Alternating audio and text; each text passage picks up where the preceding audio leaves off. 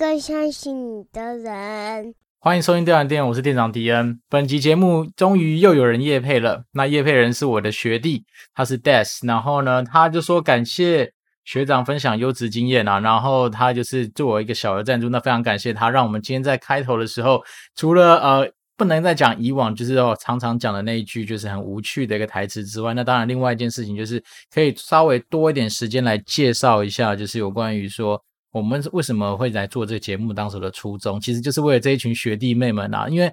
呃从比较早开始听我们节目的应该都知道说，当时候我会有这样的起心动念，是因为我每年都有机会回去正大担任一个职业教练这样的一个角色。那也因为很多学弟妹都在问一样的问题啊，比如说，哎，学长到底电玩业在做什么啊？你是每天都要打电动，蛮开心的？还是说你有没有呃一些电玩业的秘辛啊，或者八卦啊，可以来做一些分享啊？甚至是说，如果我今天没有相关的一些呃城市设计啦、美术编辑啦、游戏设计等等的一些经验，那我能不能投入电玩业？所以呢，诸如此类的一些问题，那久而久之，我就觉得说，与其我每次都要跟大家重新再讲一遍我的，比如说在电玩业的生活啦。电玩业职缺有什么啦？电玩业的一些大小事情的话，那那还不如我就好好开一个节目了，然后利用一些就是啊、平常闲暇时间就把一些东西录下来。当然，一方面是提醒自己说，哎，可以去回顾一下以前年少的时候的一些大小事。那第二件事情，当然就是希望说能够让就是啊、呃、学弟妹们呢，在我们的节目上面可以得到一些算是可以反复聆听的一些收获，因为。啊，这做这节目那么久下来，也没有到很久啊，其实还不到一年。但是那时候就有些听众嘛，针对我们一些集数啊，比如说教你怎么样去做面试的准备啊，教你怎么样是说，也不能说教哈，就是 说去做一些，比如说履历撰写上面的一些分享的时候，居然有人听个四五遍，那我真的是觉得。哇，私心私心，真的是觉得很感谢啦，就是觉得说，嗯，我们的听众其实比迪恩自己他还要热情，所以我自己是啊、透过这样的节目，觉得其实也收获蛮多的。那今天当然就非常感谢我们的新的干爹，好，虽然说他是我学弟，但是我要叫他干爹了。那他在给我们一个小额赞助，那很感谢他，也让我们今天的节目开场有一些不一样的一些内容，可以去跟大家做一些分享。好，那今天这一集啊，在我们节目开始之前呢，我想说今天也是延续上一集的一些内容去做一些延伸。但是在节目开始之前，我还是想说，毕竟虽然说现在啊，我们看到每天疫情的人数有进入一个算是相对比较舒服的一个状态哦，就是人数相对没有像之前动辄破百。但是最近除了说呃。疫情之外，然后其实台风也，这是台风也蛮诡异的嘛，它一下子好像很不逼近台湾，那一下子好像又可能会远离台湾等等这样的一个状况，所以我想说，那大家待在家里的时间一定变多嘛，那我最近也是在看一些韩剧，那我觉得蛮值得大家推荐的，就是那个信号。那信号很有趣的是，它并不只是韩剧，如果说你今天在 Netflix 上面打信号，它会跳出两个版本，一个是韩剧，一个是日剧。所以就刚好可以满足说，假设你今天是啊、喜欢日本文化的啊，然后喜欢韩国文化都不冲突，你不用打架，就两个都把它看好看满。那我自己是觉得说，它整个剧情的安排算是还不错。那里面虽然说它的女主角不是我喜欢的型啦，我讲真的，因为她之前有在别的那个节目里面有出现过，好像是在什么呃浪漫。医生什么金师傅还是什么的吧，好像是里面金师傅的以前的女朋友还是前妻，我搞不清。但是我记得那女主角她出来的时候，她不是我特别喜欢型的一个女生。但是里面她的妹妹，然后在这部信号里面，她的妹妹其实是我蛮喜欢的类型的人。虽然说她出来的那个场景大概整个十六集下来应该不到半个小时吧，但是。你这还是会有些期待，就是说，哎，至少会有一些你喜欢的一些呃人在里面。那我觉得信号本身的那个整个剧情安排，跟我们之前隧道其实蛮类似，它也是一种穿越剧，但是它的穿越方式蛮不一样的。然后整个节奏的安排啊，甚至是里面有些人的演技，你就觉得蛮佩服的。因为你看里面有些演员在别的韩剧里面其实是演那种正义的一方，但是他今天演到那种就是比较呃邪恶的化身或者一些坏人角色的时候，你发现哇。他的转变跟反差其实那么大，好，这时候你就不得不佩服说，有些时候那种就是戏剧在选角的时候，真的有机会让一些人他那种，比如说看起来是内心阴暗的地方，然后透过他演技能够表现出来。那我自己觉得说，最近如果大家啊还是想要再追剧的话，那我倒是觉得信号大家可以拿去做参考。我个人是觉得还不错看啊。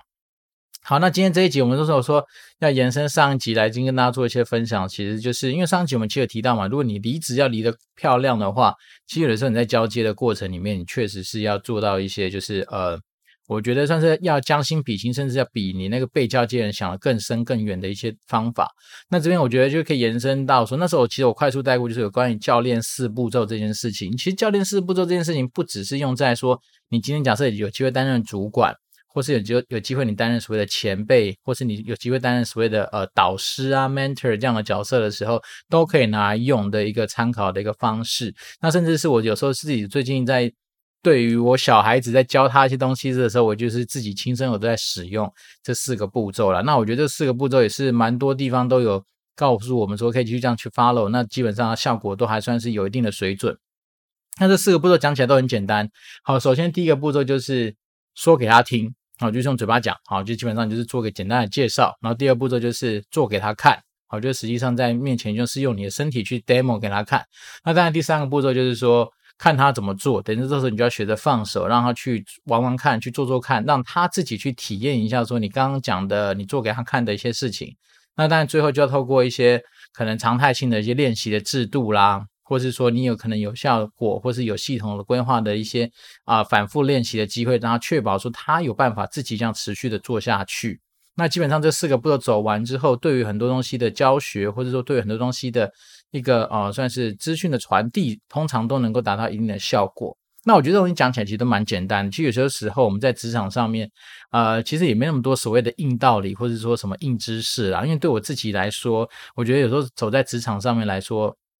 这些东西它其实真的没有想象中那么复杂。那我们刚讲的教练四个步骤啊，其实有这些老师甚至他可以把它当成是一整天的教育训练课程来做安排。好，那我先讲讲我自己的一些心得啊。所谓说给他听这件事情来说的话，我倒是觉得说并不是单单只是说啦，因为有些人不知道是呃可能口语表达都已经有点状况了嘛，所以当然这时候你可以搭配一些辅助的道具。好，比如说一些文件啊，然后一些的，这是大家很喜欢推行的什么 SOP 嘛，对不对？那那种 SOP 它其实不外乎就是把这东西，其实在一个别人不用让你实际上去尝试的时候，你就可以有机会透过自己的眼睛去看，然后去理解。那当然这时候我觉得说给他听这个动作，你可以搭配一些道具上面的辅助。那当然第二就是说。很多时候讲的都很简单，然后甚至有人讲的时候你就洋洋洒洒讲的很呃，就是口沫横飞。可是实际上你还是要做一遍给别人看嘛，因为有时候其实说实在的，想跟讲，那跟实际上做起来那个感觉、那种力度跟强度其实是差异蛮大的。所以当然这时候你就要做一遍给大家看。那当然做的时候过程里面，你也是我觉得啊，身为一个老师或身为一个教练啊，通常你不要说让自己现现在一个很糗的状态。所以通常你要做给别人看之前，你可能自己都可以。先试着去 demo，或者自己先演练过一两遍，至少你不会说今天在你要示范一些系统给别人的时候，就自己打开来发现说靠，要你有些步骤都忘记，或者说你早就已经，你有没有大家有没有想遇到过这种在交接或者被交接的时候，你常会遇到一种状况，就是说，哎，好像怎么好像你很久没做，怎么系统跟我真的都想的不太一样或干嘛？那其实有点就是浪费彼此的时间呐、啊。所以我自己觉得说，在做给别人看之前，你要先确保你自己会这样做。好，这是都是一些。亲身的经历，那像我带我对我小孩子在教他的时候，其实我现在也慢慢就是这样去尝试嘛，就是有些东西我先教他怎么，就是用嘴巴上跟他讲说，哎，你大概怎么做，然后接下来我就跟他说，那你看我做一遍给你看。好，那接下来就是你你都 demo 完了之后，你当然就希望说你要知道说他怎么做嘛，所以你那时候就叫他去 demo 给你看看。那我觉得小孩子这种生物啊，其实也蛮有趣的，就是说。它其实就非常单纯，它就像一张白纸一样，所以其实有时候你在演练这些事情的时候，它真的就会是一个相对蛮蛮好的一个活教材。所以呢，我就会叫他说，那你去做做看。那通常他也比较没有那么多一些背景的一些情绪，或者是说像我们现在比较贱啊，就是会找一些东西理由搪塞或干嘛。虽然说我发现他最近慢慢有一些会找理由的趋势，但是相对来说他的可能可能经验值没有像我们那么够，所以你比较好去打发他，所以你就比较能够在他身上看到说他真的会。依照你刚才 demo 给他东西，他就去模仿。那他大概的时候做个七七八八这样像，但是其实说实在的，你也可以从里面去看，觉得出来说他到底针对你刚刚教给他的东西，他有没有办法好好的吸收。那这东西回归到你也在职场上面工作交接啦，或者有一些新专案呀，你要去做一些呃，算是教学布达等等都可以来用。就是说，你其实，在我们刚讲了嘛，你其实嘴巴上讲完，然后开始去做的同时，之后你就要看看着你的对象，看他们怎么样去做。那这个东时候，其实很多时候，我记得以前在上一些外训课程的时候啊，那啊，你就会发现蛮多老师他们在安排他们的课程里面，就是一天可能是假设八个小时的课程，其实其中大概让学员实际上去参与、去试做、去试讲、去沟通、去对谈的时间，大概至少我觉得有占到一半以上。虽然说我个人觉得也是这种东西啊。他还是要视情况来去做一些安排，因为我以前有上过一些有关于就是外训课程的时候，我觉得太过于为了做，或是为了去演练而演练的时候，其实那效果反而也不见得太好。所以这东西还是要根据你的自己的呃，比如说你要教学的对象，你要教学的主题，那想要达到的目的去做一些设计啦。那这东西可能就是比较远，就因为毕竟我们又不是每个都是讲师，但是实际上在工作上面。你一定会有很多机会，哪怕是你今天只是要教大家一个 Excel 的小功能啊，或者 PowerPoint 上面你要去展示一些你发新发现的一些设计的方式啊等等。那当然，我觉得其实你为了让大别别人能够理解，别人能够会嘛，因为我觉得很多时候我们在做这件事情的目的跟初衷其实也没那么复杂，单纯就是要让对方知道说，哎，这东西怎么做，那未来他能够持续的做下去，就只是这样子而已。所以呢，当然主角就不见得只是我们，而是。那个被你传递资讯的那个人也是蛮重要的，所以当然你要靠他去演练过一两遍给你看。那这东西回到我们那时候说的交接，其实就是这样。为什么交接不可能说你好像把东西塞过去给对方，然后就当成是你已经完成？也是因为这样，因为你没办法了解说对方到底会或不会嘛，所以你本来就预留一些所谓的空间跟时间，要让对方能够去展示给你看，因为。说实在的啊，你直接把东西就教完，你语言就教完，现在可能是属于补习班老师的行为吧？因为讲实在，补习班老师跟学校老师还是有差嘛。学校老师可能还为了你的所谓的、呃、生活啊，也不是生活，就是什么什么生活品德啦，或是一些道德教育的东西要去做一些负责嘛。那补习班老师通常更酷的，就是来教你解题，然后管你会不会，然后大大杂烩这样弄完，然后就就走了嘛。对，所以我必须说。呃，我们在做这件事情，就因为我们说是教练嘛，我们今天是不是做教练的四步骤嘛？所以教练本身的角色，它其实并不是单专只是说哦技能，或是说一些知识上面的授予，你可能还是要算是不能说包生小孩，但是至少你要啊、算是包到他可以完成这些东西，而且甚至可以独立完成这些东西，要持续下去。所以等于说，在步骤上面或在思维上面，确实就会比说你单纯只是一个讲师，或是说你单纯只是把你的资讯丢出去的这样子的角色来的稍微要更多用心的地方了。那当然，最后你就是要透过一些制度嘛，就确保说他今天的东西不只是他在你面前展现一次，好，他会，你还要确保说，哎，接下来你可能透过定期的去 review 他，或是说常态性的去看他对于这件事情的执行的状况，来去了解到说，哎，他到底。是不是只有一次性的记忆，还是说他真的已经内化到他身体里面去，然后他能够啊，就算是我们所谓的驾轻就熟嘛，或者说就是上手这样的一个状态。所以他看起来，其实这四个步骤，其实呃，我觉得他在很多地方真的都可以拿来去做一些 demo。那当然有些东西，他可能也许真的就是一次性的教学，你可能会到第三个步骤就结束，就是至少你确保他当下已经能够做了。但是我觉得。其实很多时候我们在传授所谓的技能、传授所谓的知识的时候，当然你还是希望说他能够就是啊一劳永逸嘛，不要说经常性的你需要你一直来再去重复前面的哦说给他听、做给他看，然后看他怎么做这样子的一个步骤。所以呢，便是说也觉得有些时候这种东西在家庭上面也是一样，就比如说你要去跟你的小孩、跟你的另一半，甚至跟你的长辈在做一些新东西的教学的时候，我觉得这东西还是把它走完，相对来说可能。在第一次或者你在开始执行的时候，你确实会觉得啊，真的比较花时间呐、怎么会这么麻烦？我讲完他不就应该会了吗？但是实实说实在的哦，如果你在呃，教导他，或者说在传授这些东西给他的时候，你稍微在前面多花一点时间，真的可以省去掉后面他因为不了解，好，或者是他可能尝试之后有什么困难，有什么错误，然后持续反复不断的要你重新再去做前面那些步骤来说的话，其实你一开始好好的把它完整的走过一遍或两遍，那样的时间消耗，或是我们讲 CP 值来说的话，还是比较划算啊。那这东西也是可以延伸到一些，就是一些。我们常常在想很多事情的时候，都觉得要么是把它想得过于简单，所以过于简单就是觉得说，干这东西我很熟，你不熟，所以我觉得我应该这样讲完一遍，你可能就要懂。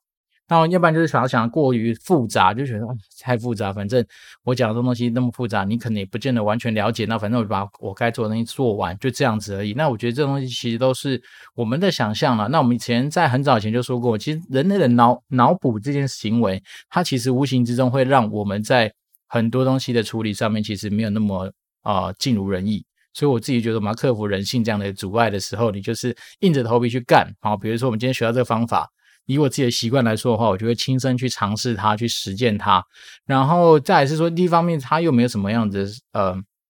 算是风险嘛，所以我自己就觉得说，一旦我去上过外训，我觉得有哪些不错的一些呃观念啊、知识啦、方法啦、工具啊等等，我以我的习惯来说，我就会用自己的身体去感受它、去实践它，然后想说看看能不能内化成我自己在工作上面的一些方法，或是对人生处事上面的一些思考点。那这东西其实呃。这样讲好了，今天要说百分之八十的人都很习惯做一件事情，就是说我们今天在受训的时候，都会觉得啊，这东西我未来一定要好好使用。但通常呢，也许那个念头顶多一天、两天、三天，它就慢慢的消失了嘛。所以呢，变成是说，如果你今天要能够成为那百分之二十特别一点点的人的话，那我觉得很很简单，你就开始去做。那我自己是觉得说，以我们这么多年来感受到公司给我们的一些福利，让我们去有机会参与一些所谓的培训课程的经验来说的话，你就会发现真的是，呃，他那些课程，除非老师真的教的太烂，那有些我真的觉得那些讲师都不知道从哪里冒出来的。但是除此之外，通常很多东西你只要带着走，那我觉得它其实某方来说也是一些别人智慧的一些结晶嘛，甚至是很多是那种大前辈的一些。啊、浓缩的一些的他们的技巧的精华，那我觉得大家在职场上走，其实也许线下你可能不会觉得说有什么样厉害的价值的产生，但是我觉得时间久了，其实你会发现，哎，好像那东西都蛮有它的价值在的。好，那今天跟随这个东西啊，我们就同场加映一下来讲一个，我之前也去呃，算是受训的时候，他有关于讲说你主管要怎么样去带部署的一些小方法。好，那他讲的也是几个步骤啦，就是。先一次把它讲完，就是什么暗示、明示、指示、接管。他的意思就是说，今天当你在要去训练部署的时候，好，或者甚至是你要去训练底下的人的时候，那之所以这个东西不是用在刚刚说的教练的角色，是因为你可能很多时候你是为了要分配任务，然后你会对任务的成果或对任务的一些呃目标去做负责嘛，所以当然你拥有权利跟拥有的一些呃可影响的部分就会比较大。所以呢，他这四个步骤一开始讲就是说，其实我们要让底下人更有感觉，但是你又要必须要去为了我们刚刚说的所谓目标或者结果做一些负责的时候，你当然在整个程度上面的拿捏上面就会有一些你要去注意的地方。所以暗示就是说，因为暗示的阶段啊，他用那时候用一个比较好的例子，就是说，当你今天是塔台，然后或者你要去训练所谓的呃飞行员把飞机能够顺利的降落在机场的时候的一个时空背景，你可以去想象一下，就是说。你今天是塔台管理员，你要训练一个新来的塔台的一个学弟的时候，那你会怎么样做？比如说，可能在那个飞机还有些空间啊，或时间还没有进入到说真正很危险的时候的一些呃状况的时候，你可能就可以用一些暗示的方式问他说：“诶，我们哪些东西要确认啊？或者说，诶，怎么样？你在之前学的时候有没有哪些步骤你是必须要在飞机在这个时间点的时候要去做的一些确认？这时候就算是个暗示。”那甚至是说，你有没有发现说有没有什么奇怪的状况啊？等等的这种东西，算是比较让他自己让那个执行的人自己去发现的一些状况。但是接下来发现说，哎，随着飞机越来越靠近我们的机场或靠近我们的跑道，那可能接下来不那么那么暧昧不明的，你可能就要明示的说，诶，在哪些的条款里面啊，在哪些条文里面，是不是有记载到什么什么的东西？怎样怎样？算算算是慢慢的把程度拉高，也就是说比较明白去跟他讲说现在的状况。那当然说，如果他还是就是呃慧根没那么好，或者说当下真的是紧张到靠背，他已经整个慌乱嘛。因为我们都知道说，其实很多时候新手上路，哦，大家就比如说有去驾训班的经验也都知道，就是当你今天去做道路驾驶的时候，搞不好你开始光是哦要牺牲安全带要出发，都是一件很困难的事情。所以这时候你可能就是明示也没有用的时候，你可能就要指示他说啊、哦，你接下来就是照哪几个步骤去做。好，比如必须要跟飞机，虽然说我本身不是。这方面的专家可能就问谢孟工，因为毕竟他是一个飞行员。但是那时候他老师举个例子说，在塔台上面，你可能就要开始指示他说，你有哪些步骤，一二三四五，要开始去跟所谓的呃目标进来的飞机去做一些沟通了。那假设你真的是随着飞机越来越靠近，你必须要去目标去服务的地方的时候，当然这时候你还发现说，你指示完之后，他是没办法好好的把那些步骤完成，你那时候就直接做做接管吧。所以呢，也就是说，最后你因为毕竟你身为主管，你身为那个。专案或是那一件任务的负责人的时候，你在时间宽裕的情况之下，你当然可以去做到很多，不管是暗示、明示、指示等等的一些训练的一些手法。但是后面真的是你发现真的是大事不妙，或是真的是已经到了你的临界点的时候，你这时候一定要去做一个接管的动作，因为毕竟我们还是要为了结果负责。那以我们刚刚的案例来说，就是说，诶，当你今天飞机如果你不去接管，然后让它正确的能够顺利的降落的时候，搞不好后面背负就是几百人或是好几千万。的一些呃，不管是设备啊，或者什么东西的一些损失嘛，对不对？所以变是说，这个它就是有这样子的一个思考的逻辑跟脉络。那我觉得很多时候万事万物就是这样。如果说我们今天不特别去记忆这些我们刚刚讲的什么暗示、明示、指示、接管，或者我们刚刚说的教练四个步骤等等，那其实它的道理也都蛮类似的。也就是说，当我们今天在做这些东西思考上面的时候，你其实也只是说，在我时间宽裕上面。我可以去选择有更多弹性的一些做法，但随着时间越来越接近了，或甚至说你今天随着他的能力越来越强大的时候，你当然可能会做相对应的调整，大概也就只是这样子。那我自己是觉得说，在职场上面啊，如果说你今天是一个相对比较对未来可能有些规划的人，甚至说你很期待说，不管是你在你的薪资收入上面啊，或者说对于你自己的职务或者能够负担的一些工作内容能够更加的一些有挑战性的话，那当然我觉得其实每个人都有机会会往上升。那当然，随着你往上升，一开始你就面临是所谓的初阶主管这样子一个角色。那初阶主管有时候尴尬的地方就是在于说，因为你的权力相对可能没有像很多那种大主管来的这么大哦，甚至他们可能管的都是已经是那种很策略面的啊，很方向性的东西啊，所以每天在跟你画胡乱，然后这边跟你讲抽象的事情。但是呢，你可能就是面临到说，你还是必须要把底下的人。给带起来，那所谓带起来，就是包括说他在他的知识啊，在他的技能上面，你可能要去做很多的一些训练。所以这时候，我们刚刚讲的，不管是教练四个步骤，或是我们说在整个部署带领，或是说部署的培训上面的一些动作，其实我觉得这种东西都还算是蛮重要的，尤其是对我们这种就是啊，我们就是打工仔嘛。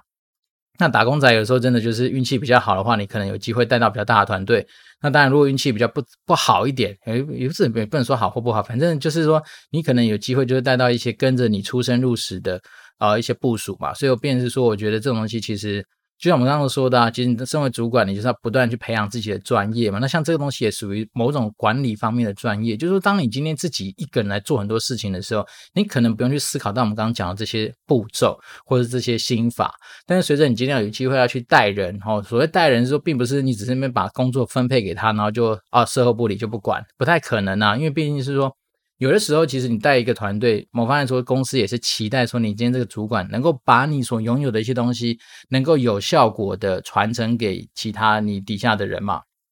那另外一件事情当然是说，当你今天身为主管呢、啊，你可能有的时候并不是要去做太多有关于以前那种哦，你很善于执行的一些东西，所以这时候你可能就是啊、呃，脑袋稍微放高一点啊，眼光可能要放远一点，就是说你已经不是在思考说执行面这么单纯的东西，可能你应该开始思考到是说。资源的分配啊，啊，或是说人际关系的处理啊，因为举例人，比如说你的队伍里面总是会有人可能跟谁有心结啦，或者谁跟谁又在一起啊，然后隔天又分手啊，然后又在一起啊，这样的一个大小的一些状况嘛，所以变成是说，你就是真的要去懂得一些说怎么样去把哦人这件事情好好教，然后能够在相对短的时间之内能够教到你所希望的样子，那这东西当然就会有赖这些心法上面的使用啦，因为我自己那时候。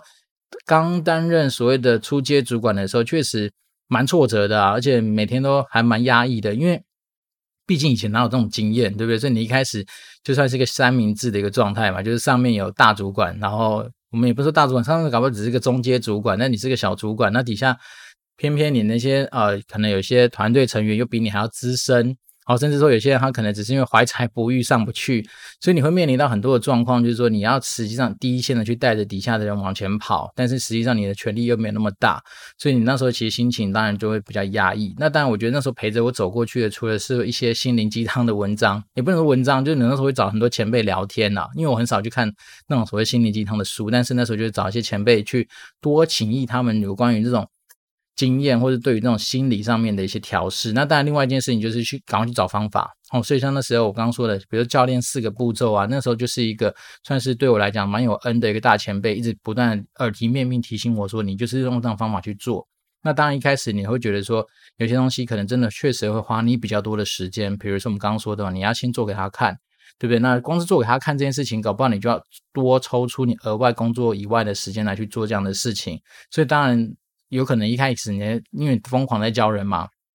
可能团队下面五六个人，你可能五六个人都需要这样做，对不对？那你自然而然你就会真的是要花比你平常工作更多的时间来去完成这件事情。但是呢，其实我觉得这种东西它就是一样，就是它会有学习曲线，而且它是它真的算是一个倒吃甘蔗的一个状况，就是随着你教的人越来越多啦，你可能到时候就是由 A 去教 B 呀、啊。或者说你可以一次把 A 跟 B 叫过来，一次教两个人啊，等等，反正这东西它是可以去做很多变化的。但我觉得这种东西它有趣的地方就在于说，随着你在教别人的过程，其实你会越来越知道怎么去教，甚至怎么样更快、更有效率、更有效果去把这些完成。对，就像我们今天在做 podcast 也一样，就是以前可能一开始光是开麦克风，在这边跟大家问好的时候，可能就要录个十几二十分钟，但现在来说就越来越快啊。其实说实在的，我们甚至连稿都不用写啊，以前还可能会。打一些标题，现在就是很快，就是诶可以开始，就是根据我自己今天想讲的主题，然后就是无限延伸去发挥，大概是这样的感觉。所以呢，我自己就觉得说，其实万事万物啊，不管你在教别人或者你在学东西，它还是有一个所谓的学习曲线跟那种学习效益的这样的一个现象。那当然，这种东西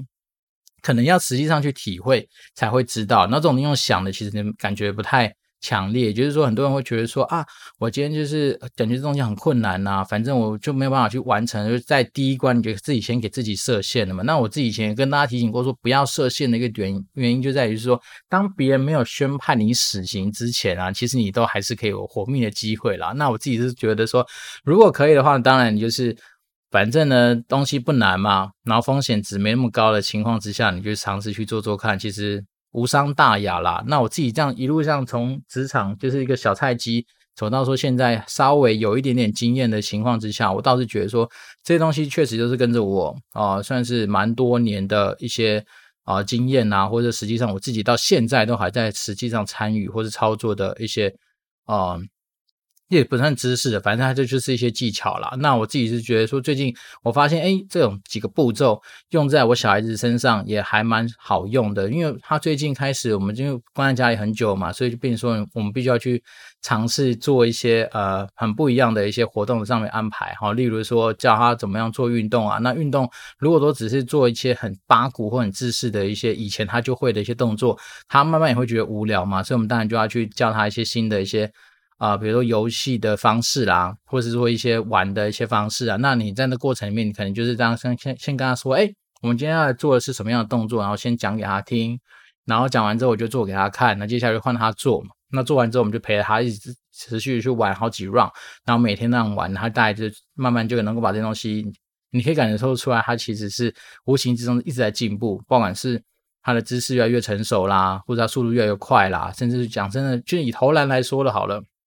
因为我们家最近有装一个小小的篮筐嘛，你就发现说啊，他从第一天可能丢出去的球都离篮筐超远的，甚至是连那个篮筐都摸不到。可是最近这几天，他大概命中率可能就是有显著的提升，可能丢个五球进一球吧，类似这样的感觉。那你就会知道说，哦，这些东西其实它确实是有帮助的。可这东西它也不是说你就放任它，就让它自己去自生自灭，也不太可能。所以这东西确实都有赖于是说。你今天是主管呐，你今天是要教导别人的那个人的话，你可能就是要在这方面要稍微多花一些心思啦。那我觉得很多时候的道理真的都没有那么复杂，但是难就难在说你愿不愿意去做，甚至愿不愿意去尝试。然后再来是说有些东西它的道理没那么复杂的情况之下，它就有赖于你说你实际上一直去做它嘛。就人家说什么简单事情频繁做，做久就不平凡啦。那那个频繁是指频率跟繁繁杂程度，那频繁就是一个呃，也就不简单的概念啦。所以我就是觉得说，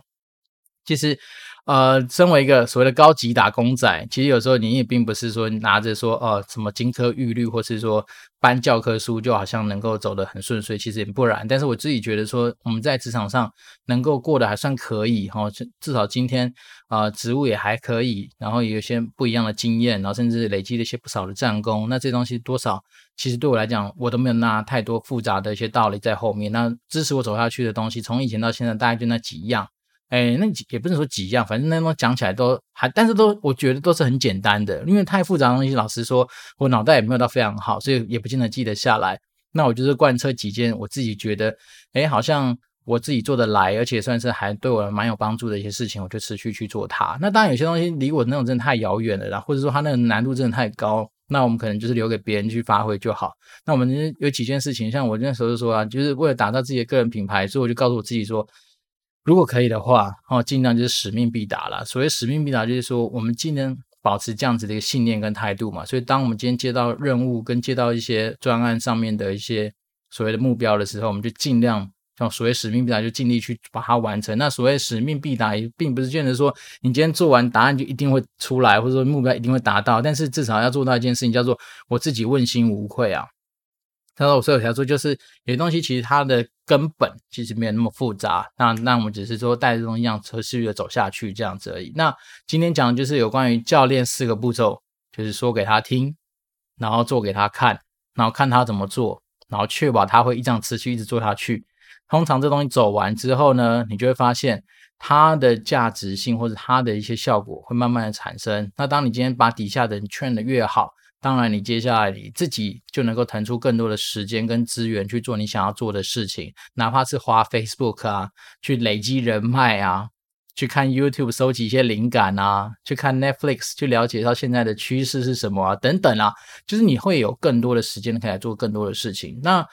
有些主管，我这样我相信很多人主管一定都是这样，就是说，呃，你可能实际上你自己能力很强。哦，甚至是你自己拥有的一些本质学能就很强，知识很丰富，经验很强大，甚至是你的技能就是比别人还要强。但是，当你今天打的是团体战的时候，你就一个人强是没有用的，你还是必须要透过你底下的人，而且那些人就是资源呐。那你没有把资源好好的给利用跟好好的给发挥的话，假设底下人都是五十分好了。你一个人一百分，你这样其实也分数没有很高。但是如果假设你今天只是一个八十分的主管，可是你底下人都拥有七八十分，那这样其实整体加起来你的战力就很强。那很多人也不是天生下来就是八十分嘛，他可能也许是一开始五十分，甚至是四十分。那有当然有赖于你透过一些制度上面的设计，一些工作内容的安排，甚至我们刚刚说的，你就把它给 tune 上来嘛，就把它教到算是可能够跟你至少。不敢说是跟你一样的水准，但是也许是你打个七折好了。那假设你八十分打七折，靠要五十六分，好不行。那至少打八折，那至少六十四分，好不好？也比较好一点点。好，诸如此类的东西啦。反正我相信聪明的听众们一定都能够理解敌人到底想表达的东西是什么。反正大概就是期待说，你毕竟你打的是团体战嘛，那你就是要让大家的战力基本上都能够拉到一个相对比较有效果的水准。好，扯远了啦。反正我觉得大概概念就是说。反正为什么一定要去教导底下的人起来？他还是有他的道理在的哦。尤其是我们现在担任主管的话，你当然就是希望你的团队能够跟着你一起往前冲、往前成长。那这样你自然你真的就会比较自在一点点。因为我记得那时候，呃，可以分享一下，我那时候在橘子也担任某一个团队的一个主管的时候，那时候我们团队基本上。都是准时下班啊，那很多人那种疯疯狂加班那段期间，对我来讲，那段时间真的是一个还蛮快乐的开心时光。那原因就是因为底下的人都够成熟，他们的技能啊、知识啊，甚至经验啊都很丰富，所以我们那时候去只是在磨合大家彼此的合作方式。好，所以甚至那时候有些人他早就都已经具备跟我同等职位的一些能力跟经验，然后所以那时候我们在合作上面来说的话，真的是很轻松很自在，大家就各司其职，然后我也不用花很多额外的时间去要去重新训练他一些那种算是比较基础的技能。那那时候大家就很开心，就各司其职嘛，所以时间到了，大家就准时下班，然后那段时间就蛮常跑健身房的，因为橘子那时候就有健身房嘛，所以那时候真的还蛮常有机会就可以去。呃，规律的运动啊，所以我自己就觉得说，其实这种东西都是一些无形的收获。那当然也有可，我们也有遇到过那种，就是你真的要从头教的那些新人嘛，那当然就会相对比较辛苦。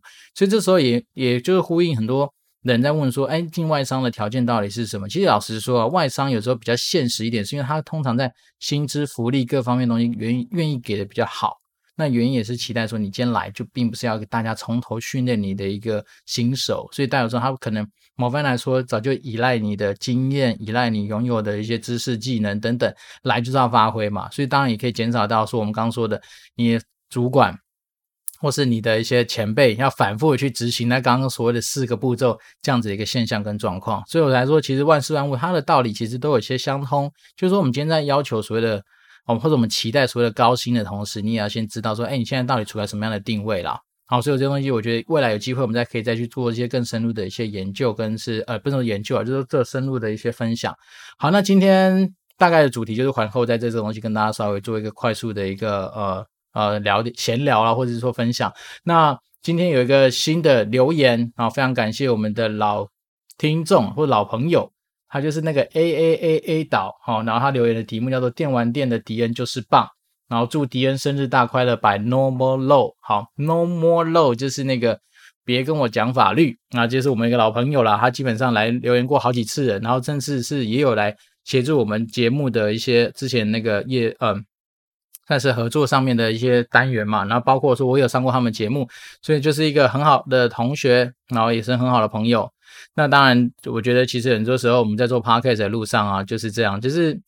你要说寂寞吗？确实也会啦，因为你有时候你自己那种就是成绩啊，各方面跟那种所谓的大神比起来，你就觉得，哎呦，好像还是有段落差。可是呢，我觉得在这一路上来，其实你有很多新的体会嘛，比如说跟不同类型的节目的一些主持人去做一些互动跟交谈啊，然后甚至是说你有机会加入一些很不一样的节目上面的一些企划内容，甚至是那时候我们有被受访去参，呃，受邀去去跟一些不一样类型的节目的人闲聊嘛，那。他们透过他们的剪辑，透过他们的一些什么呃后置，你你就发现，哎，你的声音在他们的节目的安排里面，其实可以呈现出一种另外一种不一样的样貌。那我觉得其实都是蛮特别的一些经验。那今天非常感谢我们新的听众的留言，就是祝福我生日快乐的那个 No More Low 的主持人哦，建佑。所以大家有机会的话，也可以去听听看，他是属于什么科学类别里面呃，算是排行榜前几名的，也算是小排行榜里面前几名的节目了。那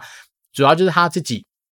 因为本身是律师嘛，所以他就会用一些他自己，当然是分享他自己在律师上面职业的一些所见所闻，或者说他真的是会针对一些，比如说资讯法，或者说一些比较跟现在新科新时代科技相关的一些法令，或是说一些呃法律上面的演变，他会去分享一些他自己的心得，或是说一些提醒，因为毕竟他可能就是讲话上面啊，就是比较没那么。中规中矩嘛，你有时候你听他讲话还蛮好笑的，所以我自己觉得说，如果大家有机会的话，是还蛮跟大家推荐这样的呃，我们的友台哦，就是 No More Law，别跟我讲法律，那大家有兴趣的话都可以去听听看。好，那真的是台风，可能这两天应该会对台湾产生比较多的影响，甚至搞不好也影响到周末嘛。那我觉得这算是一个近期来说，除了说中国大陆那边什么一天下完一年份的雨量这种。惨事之外，那我觉得台湾自己当然多少都还是要小心啦。那毕竟台风来的时候，大家就多多关在家里面追剧啊、打电动啊、阅读啦，或是打什么呃，好增产报国啊，其实都是一些不错的一些选择。那当然，你说疫情现在目前来说，虽然是一大堆什么微解封啦、微杀回的，但是说实在，也都还没有到完全降级的状况嘛。然后尤其是今天的确诊人数好像要比昨天稍微多了一些些，所以呢，我倒是觉得说最近。嗯，还是祝福大家，就是在疫情的情况之下，保持一个心情的愉悦之外，那当然该注意、该小心的地方，都是还是要多少特别要去留意跟配合的。那当然就不要当一些白目人嘛，比如说这时候你就是偏偏不爱戴口罩出去，然后跟他大小声那边呛虾，那我觉得就是蛮智障的一个行为。因为毕竟你自己不要命没关系，但不代表说别人不能够要好好的去活下去嘛，对不对？所以我自己是觉得说，如果可以的话，我们当然还是要保持一个正向的信念之外，那当然该遵守的东西还是遵守啦。那我觉得在。忍可能没几天嘛，因为因为随着疫情越来越趋缓，我迪恩就要慢慢的回去公司的环境上班啦。所以呢，我自己也还在调试，好，因为包括说最近我们已经大概两个多月的 work from home 了嘛，那当然有些生活步调跟一些工作方式可能会做一些调整，好，诸如此类的啦。那我还是期待说，大家如果可以的话，尽量多跟我们做保持一些互动。那如果你有些什么想要听的一些主题啦、内容啦，遇到什么困难啊，或是遇到有什么样的想要讨论的东西的话，都欢迎透过 communicatedwd at gmail.com，或是透过 Apple Podcast 五星留言给我，那我就会呃竭诚的为大家服务。在在我时间有限的情况之下，我就会努力的去把我们所知道的一些东西，然后去做一些分享。那如果我自己不知道的话，呃，我相信以我自己的人脉，应该多少都能够找到一些合适的解答，或是一些参考的一些答案啊。反正总之，我们就是保持联络就对了。好，那我们就是持续保持联络。好，我这是电玩店，我是店长 D N，，拜拜。